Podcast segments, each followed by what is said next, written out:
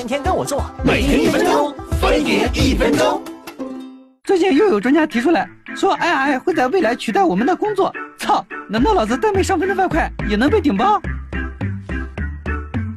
一提起人工智能，我们第一个想到的肯定是 AlphaGo，但实际上，人工智能已经完全渗透进我们生活的方方面面了。你无聊时调戏的 Siri，高兴的谷歌翻译，APP 里的推荐歌单，这些都是 AI 的杰作。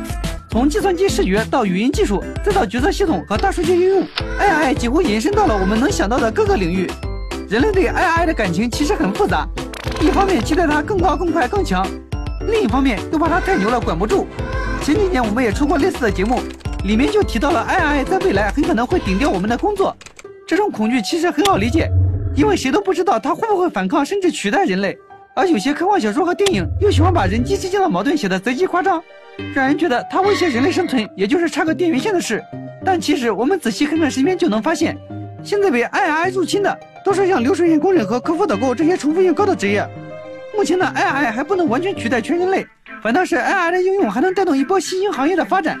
就比方说京东的无人机，那无人机不也得有飞行服务支持吗？这不也得有人来干？